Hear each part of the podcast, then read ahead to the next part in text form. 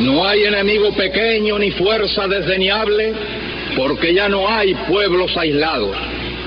Como establece la segunda declaración de La Habana, ningún pueblo de América Latina es débil porque forma parte de una familia de 200 millones de hermanos que padecen las mismas miserias, albergan los mismos sentimientos, tienen el mismo enemigo, sueñan todos un mismo mejor destino y cuentan con la solidaridad de todos los hombres y mujeres honrados del mundo. Esta epopeya que tenemos delante la van a escribir las masas hambrientas de indios, de campesinos sin tierras, de obreros explotados. La van a escribir las masas progresistas, los intelectuales honestos y brillantes que tanto abundan en nuestras sufridas tierras de América Latina. Lucha de masas y de, ideas. Epopeya que llevarán adelante nuestros pueblos maltratados y despreciados por el imperialismo. Nuestros pueblos desconocidos hasta hoy que ya empiezan a quitarle el sueño. Nos consideraba rebaño impotente y sumiso y ya se empieza a asustar de ese rebaño. Rebaño gigante de 200 millones de latinoamericanos en los que advierte ya a sus sepultureros el capital monopolista yanqui. La hora de su reivindicación, la hora que ella misma se ha elegido la vienen señalando con precisión también de un extremo a otro del continente. Ahora esta masa anónima, esta América de color, sombría, taciturna, que canta en todo el continente con una misma tristeza y desengaño, ahora esta masa es la que empieza a entrar definitivamente en su propia historia, la empieza a escribir con su sangre, la empieza a sufrir y a morir. Porque ahora por los campos y las montañas de América, por las faldas de sus sierras, por sus llanuras y sus selvas, entre la soledad o el tráfico de las ciudades, en las costas de los grandes océanos y ríos, se empieza a estremecer este mundo lleno de corazones, con los puños calientes de deseo de morir por lo suyo, de conquistar sus derechos, casi 500 años burlados por unos y por otros. Ahora sí, la historia tendrá que contar con los pobres de América, con los explotados y vilipendiados de América Latina, que han decidido empezar a escribir ellos mismos para siempre su historia. Ya se les ve por los caminos un día y otro a pie en marcha sin término de cientos de kilómetros para llegar hasta los Olimpos gobernantes a recabar sus derechos. Ya se les ve armados de piedras, de palos, de machetes, en un lado y otro cada día, ocupando las tierras, afincando sus garfios en las tierras que le pertenece y defendiéndola con su vida. Se les ve llevando sus cartelones, sus banderas, sus consignas, haciéndolas correr en el viento por entre las montañas o a lo largo de los llanos. Y esa ola de estremecido rencor, de justicia reclamada, de derecho pisoteado que se empieza a levantar por entre las tierras de Latinoamérica, esa ola ya no parará más. Esa ola irá creciendo cada día que pase, porque esa ola la forman los más, los mayoritarios en todos los aspectos, los que acumulan con su trabajo las riquezas, crean los valores, hacen andar las ruedas de la historia y que ahora despiertan del largo sueño embrutecedor a que los sometieron.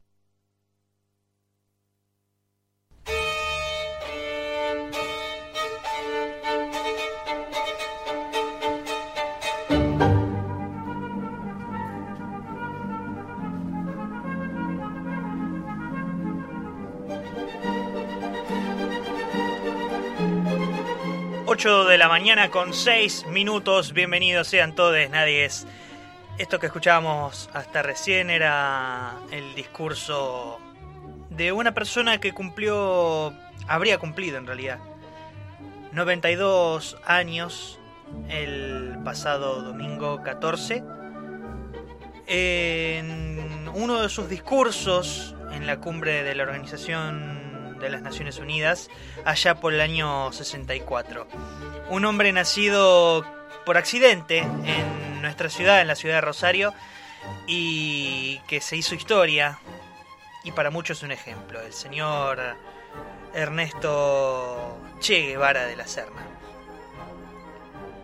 De él sacaríamos también una de las frases más icónicas y creo yo que más define nuestro quehacer, o por lo menos el pensamiento de este programa, que es que se puede ser peronista, comunista, socialista, patriarandista, latinoamericanista, venir de distintas eh, corrientes de pensamiento, pero solamente en esta vida caben dos eh, posiciones eh, o se está en contra de los monopolios o está a favor de los monopolios. Creo que de eso se va a tratar un poco del programa de hoy. Quería compartir con ustedes una nota que salió en página 12 en el día de ayer, titulada Daniel Arroyo defendió el rol de los movimientos sociales y cuenta, mm, o por lo menos eh, da mm, da a conocer una contestación del ministro de Desarrollo Social de la Nación, Daniel Arroyo, eh, hacia la legisladora Hilda de Dualde, eh, quien sostuvo que estos sectores, las organizaciones sociales, tienen de, cito, rehenes la población con el reparto de alimentos y planes. La respuesta de Daniel Arroyo fue eh, destacar el rol de las organizaciones sociales en el marco de la crisis económica desatada a causa de la pandemia y sostuvo que no es momento para tirar nafta al fuego, sino para articular con todos y trabajar con los que están en el territorio. Esto fue la respuesta de el ministro Daniel Arroyo. Si bien Arroyo se refiere al rol de los movimientos sociales desde el marco de la crisis económica desatada por la pandemia, se debería mm, hacer este llamamiento de manera más global y entenderlo desde una perspectiva todavía más profunda. Los contagios masivos y las condiciones infrahumanas en las que viven los vecinos de las villas de la ciudad de Buenos Aires las cuales cargan en su espalda con al menos media decena de leyes aprobadas por la legislatura porteña para su urbanización, o según el año y la gestión que la aprobó la erradicación de estos barrios, que de la misma forma también vienen masticando varios años de no poder ver cumplidas esas leyes. ¿Me van a decir que todo esto no fue denunciado por la garganta poderosa? 15 días esperó el gobierno porteño para reconocer que esos vecinos también les corresponde el carácter de ciudadanos plenos de la ciudad. Y por lo tanto también tienen derecho a que las autoridades se ocupen de ellos. 15 días. Nada más, nada menos.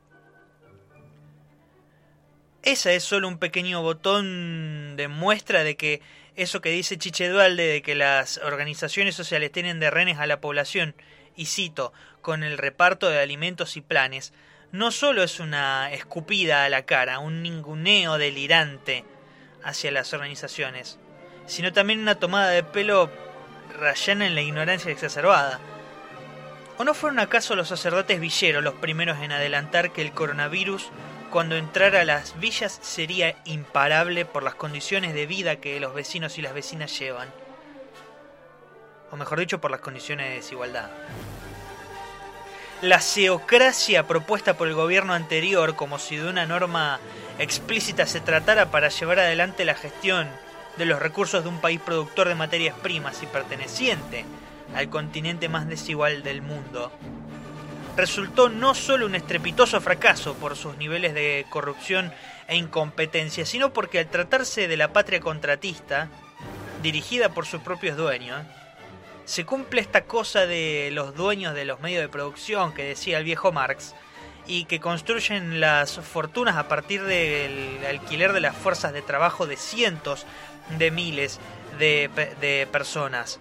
Cuestión que, volviendo a la gestión pública de un país de poquito menos de 3 millones de kilómetros cuadrados, gestionar, como dice la palabra, sin conocer las realidades internas del territorio, sin conocer lo que sucede en el interior de las comunidades, de los barrios, de los campos, de las provincias, es casi una utopía.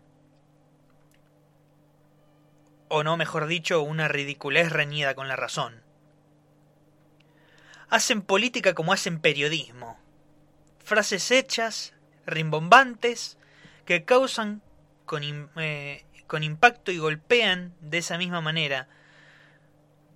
Cuando no hablan sin saber, mienten o te presentan la verdad de una forma tal que el lobo se convierte en oveja, el ladrón en gran estadista y los barrios de Capital Federal en provincias comparables en una placa de casos acumulados de COVID-19 como pasó en, en América eh, hace un par de días. De esta forma crean sentido. Así te hacen creer que cuando se grita todos somos Vicentín, te está defendiendo a la patria como si una nueva guerra de recuperación de las Malvinas se tratara, como si fuera un acto de protección de la propiedad privada de todos. De todos y de cada uno de los dueños de comercio, o de departamento, o de estancia, cuando en realidad lo que no te dicen es que se trata de una empresa, cuando hablamos de Vicentín, que eligió fugar sus divisas hacia el exterior a través de empresas sucursales en Paraguay y Uruguay, recibiendo crédito de parte de bancos públicos que ya sabían que no iban a volver a ver ese dinero y que después le negarían créditos a los trabajadores, los cuales no sabían de la situación crediticia de la empresa. ¿Para qué tienen que saberlo? ¿Por qué tendrían que estar al tanto?